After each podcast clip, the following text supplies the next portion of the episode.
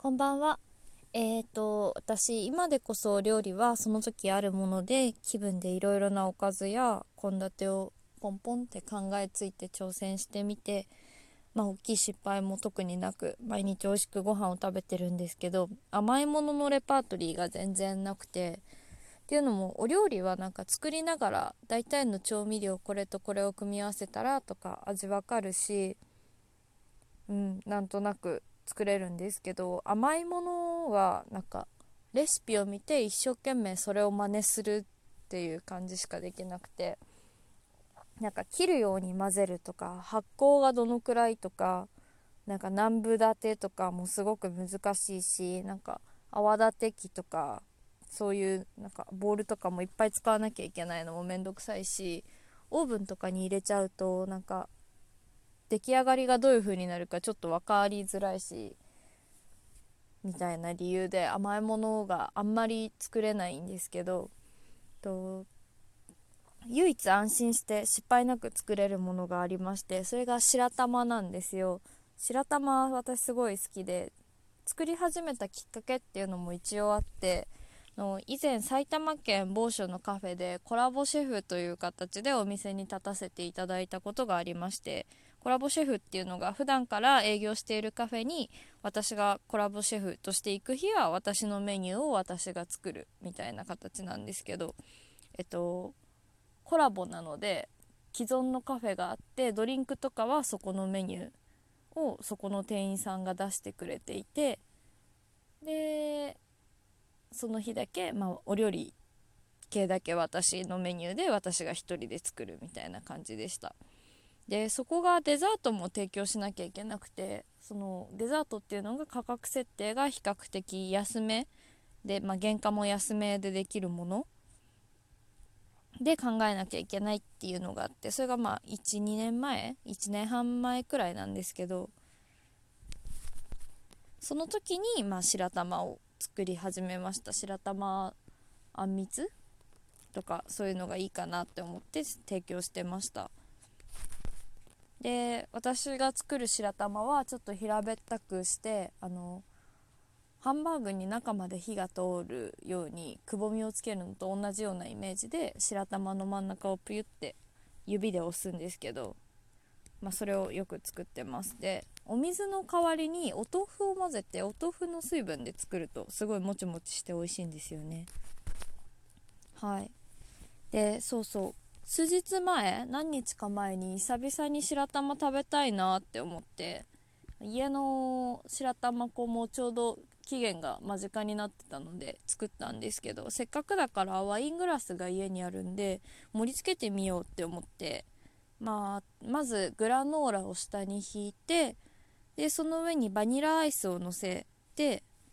で白玉とバナナをのせて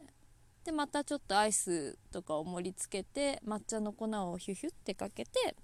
ポッキーの抹茶をぶっ刺すみたいな感じで、まあ、パフェ風にしました。でそれが結構思いのほかおしゃれになってでそれで私甘いものはなんかいろんな工程があるのはめんどくさいけど盛り付けを可愛くするのはすごく好きだなって思ったしあと素材の美味しさを楽しむっていうことは好きなのであ私パフェ向いてるかもしれないなってこの前気づきました。でパフェが好きっていうのはあの作りたいとかじゃなくて食べるのが好きっていうのはもともとあってで特に大好きなお店が朝子岩柳さんっていうところでどこだろう東横線かな？どっかにあって、まあ、何百円か忘れちゃったけどかなりちょっとお高めの値段で結構しっかりしたパフェおしゃれなパフェを食べるお店なんですけどそことかにすごいそこのインスタとかツイッターがめちゃくちゃ可愛いからよく見てて。で季節で味が変わるから、まあ、たまに行ったりもするんですけどまあそこを筆頭にパフェとかも食べるのも見るのもすごい好きだったしあとラジオトークでパフェ評論家の小野谷さんという方がおしゃべりをされてましてそれも興味があってちょこちょこと聞いてたんですよね。まあ、ちょこちょこって言っても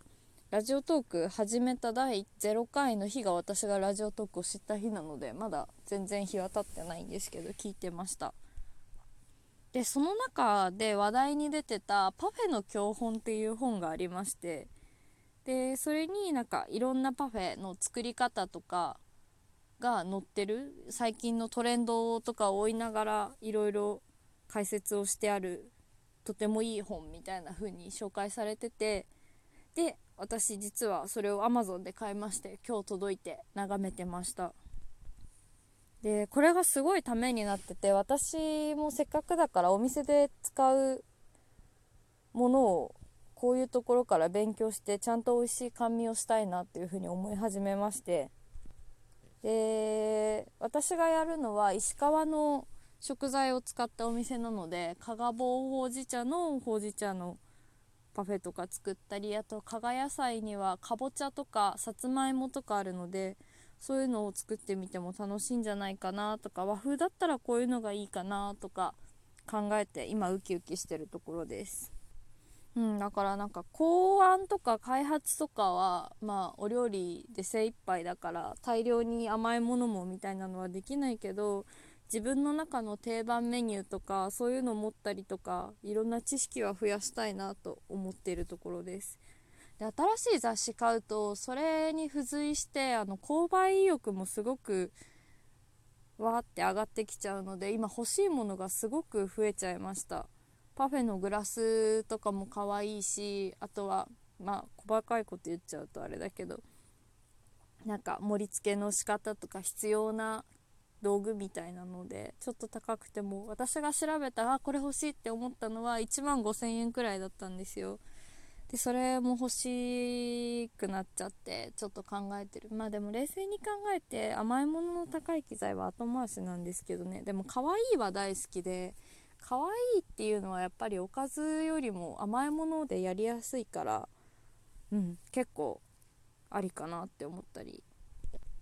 そう基本的にお客様がお酒とかおかずおかずじゃないつまみを求めてきてくださってるのでデザートまであんまり頼まないかなどうかなって思うんですけどまあただ若い子とかも来てほしいし私まだ25歳なので同世代の人とか喋ったりもしたいなって思ってるので若いお嬢さんたちとかに刺さるようなメニューも作れたらいいのになって思ってるので頑張りたいなって感じです。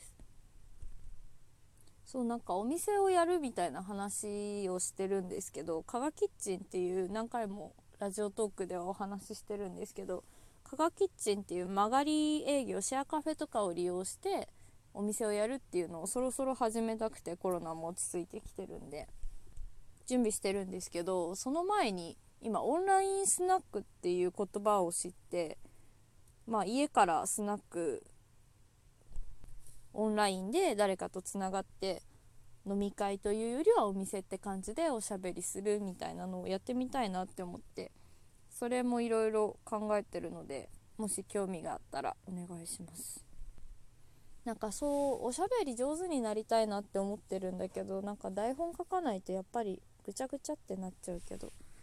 まあでも今日はパフェのお話をしました。さよなら。